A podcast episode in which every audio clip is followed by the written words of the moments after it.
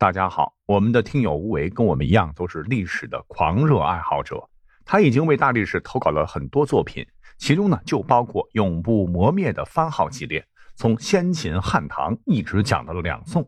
今天为大家带来的是他新鲜出炉的悲宋篇。说实话，他很担心这期节目出问题，因为他歌颂了汉人政权大宋的军人。而当年与宋为敌的女真人大金、契丹人大辽，还是党项人建立的西夏，如今呢都已经融入了我们这个大家庭。你中有我，我中有你，故而很微妙。一不小心，他觉得会不会呃有不利于团结之嫌？我个人认为不会啊，因为我们既不是宋人，也不是金人，而是现代人。但我们需要传承的是一种保家爱国的精神，为了国家荣誉，不惜个人安危，勇于进取的爱国情怀。从这个层面来讲，岳飞等大宋将士的行为肯定是可歌可泣、值得传颂的。他们的精神更是配得上我们称呼他们一声民族英雄。好，那说明白了哈，我们就继续开讲。管他正史野史，这里只有大历史，大力讲的历史正在播出。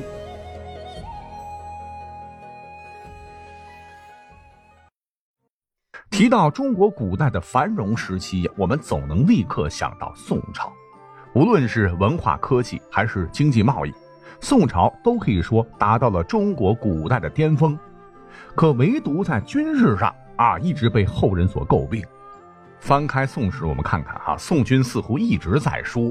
建国后被辽国欺负，之后被金国攻陷了汴梁，北宋灭亡。南宋在临安呢苟延残喘了百余年后，最终又被蒙古所灭。就连西北的跳梁小丑西夏，也时不时的像疯狗一样撕咬大宋这块肥肉。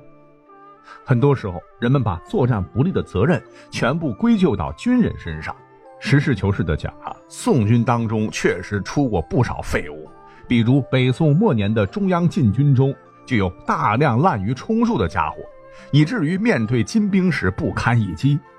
然而，在那个群狼环伺的年代，如果没有军人们的浴血奋战，你想想宋朝又如何能创造出如此繁荣的局面呢？所以，接下来就让我们一同去了解一下历史上真正的大宋军人。说起宋朝军队，首先要感谢五代历史上最杰出的政治家、军事家后周的世宗柴荣。北宋初年的禁军就是在他的授意之下建立起来的。当年柴荣刚刚继位，就遇到北汉来攻，世宗亲自带兵前去迎战，结果呢，手底下的将领樊爱能、何辉没打两下子就跑了，把皇帝陛下给晾到了阵前。柴荣这个气呀，这帮老兵油子，等打完这一仗，朕非弄死你们不可。作为当时的一名热血青年，柴荣最终他没有退缩，而是亲自带队冲向了北汉军队。他本以为自己这一冲会带动全军的士气，结果呢，冲出去百十米，回头一瞅，啊，感情跟着冲出来的也就百十号人。哎呦我去，这帮兔崽子！柴荣差点一口老血喷出来。而就在此时，原本在后队的宿卫大将赵匡胤，就是后来的宋太祖。得知万岁爷亲自上阵了，急忙同张永德各率两百骑从左右翼奋击，左军白崇赞等也率部力战，迅速形成了对北汉军的夹击之势。这一战，后周军最终还是打赢了，但是呢，暴露出来的问题很多，逃跑的那俩货被砍了脑袋。柴荣呢，随即命令赵匡胤负责组建一支纪律严明的新军。后来柴荣驾崩。赵匡胤陈桥兵变，黄袍加身，建立了宋朝。那这支新军呢，也就成了北宋的禁军。北宋前期主要对手是辽国，我们非常熟悉的杨家将就活跃在那个年代。按照地理位置来讲，他们属于西北禁军的范畴，也就是大名鼎鼎的大宋西军。在公元一零零五年，辽宋澶渊之盟签订后，北宋的北方边境就变得平静了。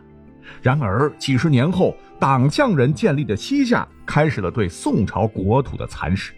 宋康定二年（公元1041年），西夏国主李元昊率兵十万南下侵宋，敌军人强马壮，来势汹涌。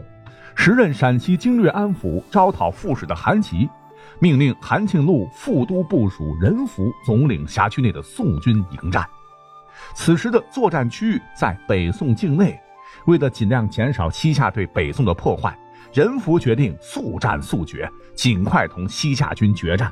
相比较西夏军，咱们这边呢战马比较少，幽云十六州产战马的不是咱们的地儿了，故而呢机动性远不及西夏军。李元昊正是看中了这一点，命令少量部队与宋军接触，乒乒乓乓虚打一枪，然后佯装不敌，转身逃窜。而仁福是求战心切，于是呢放弃了辎重，带领本部万余人轻装前进。那么到达好水川之后，由于粮草不济，部队呢又再次分成了两路，一路由仁福、桑义带领继续追击。而另一路由朱冠、武英率领，暂时驻守陇洛川。只是他们不知道，李元昊的十万西夏军已经在此设下了埋伏。第二天，仁福所部沿着好水川西行，埋伏在四周高地的数万西夏军猛地杀了出来。宋军此时是行军队形，无法抵挡西夏骑兵的冲击。先锋桑义见状。带领身边为数不多的骑兵对西夏军发动冲锋，此举跟自杀无异。这位平日少言寡语，甚至是看上去有些腼腆的将军，是在用自己的命来换取时间，好让宋军能够摆开阵势迎敌。然而，这对英勇的战士却如同是一叶扁舟，旋即消失在鄂涛翻涌之中。桑利的牺牲。并没有让宋军做好应战准备，任福不得不带领部队且战且退，想移动到背后的六盘山，依靠山势防守。然而，狡猾的李元昊早已在此设下伏兵，等到宋军靠近时，突然冲出，这腹背受敌，宋军开始混乱。由于此前丢下辎重，轻装前进，这支宋军其实已经断粮三天。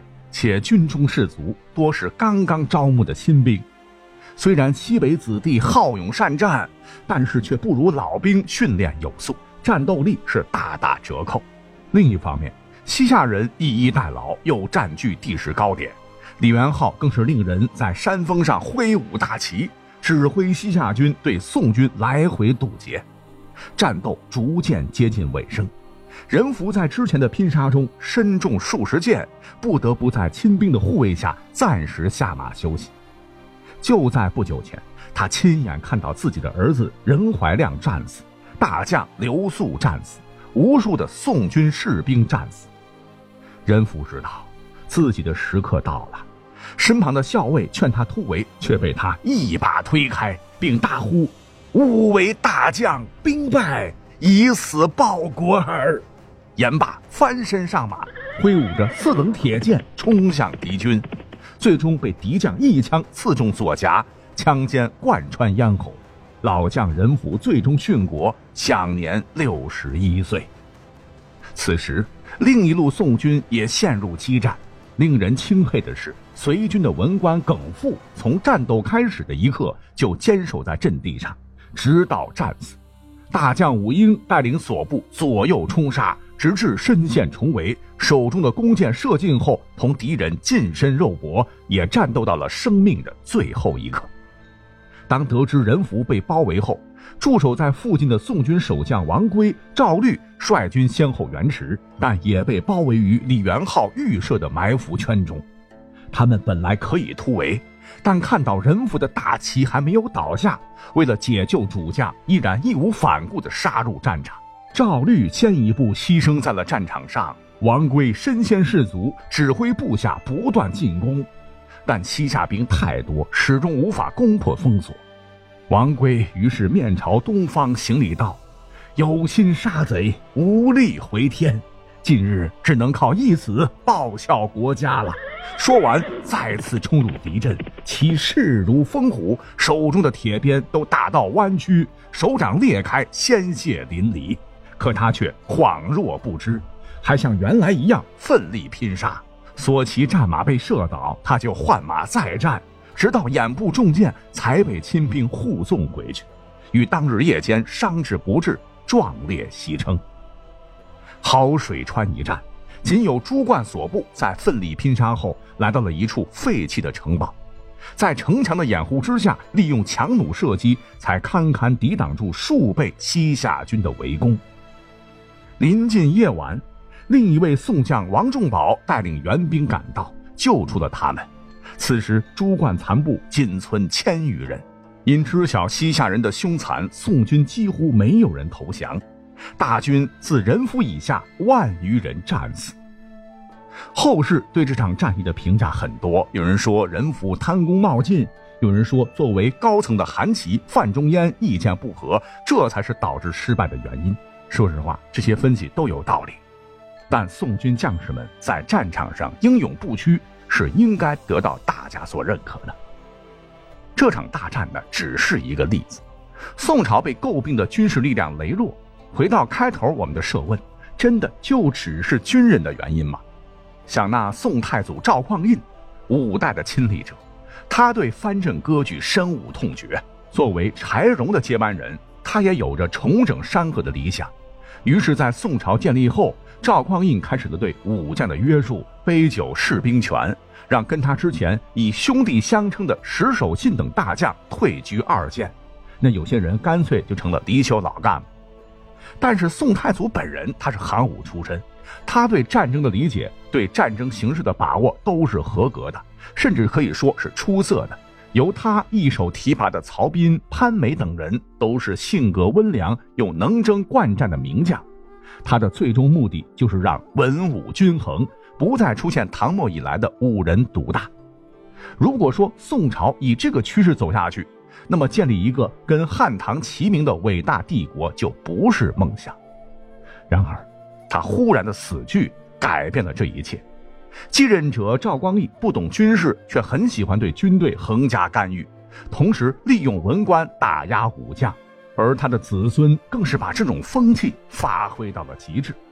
即便善战如狄青这样的军事天才，最终也落得个郁郁而终。再看北宋灭亡后，高宗赵构依然不思悔改，京中大帅岳飞被十二道金牌召回。这位曾经豪情万丈的名将，黯然写下了“欲将心事付瑶琴，知音少，弦断有谁听”的凄凉诗词。不久。大英雄命丧风波亭，成为我们这个民族永远难以释怀的心结。故而说，宋廷对待军人如此刻薄，但即使如此，当强敌到来时，仍有无数的宋军将士奋勇作战。直到宋朝覆灭的崖山海战中，十万军民投海殉国。而在钓鱼城上，一番苦战，守将三十二人不愿投降蒙元。国家亡了，可军人的尊严还在。最终，他们选择了自杀殉节，都可以说明宋军将士没有对不起自己的国家，他们同样是值得被后人敬仰的中华军人。这正是北望幽云，扼腕神伤，但求明主见所向，精甲万千复国疆。然宋皇昏聩，奸佞误国，自毁栋梁。风波亭外，忠魂命丧，自此中原再无望。古来昏君害英雄，英雄何曾负炎黄？十万军民崖山投海，三十二将自刎不降。血泪斑驳两宋史，丹心画笔书忠良。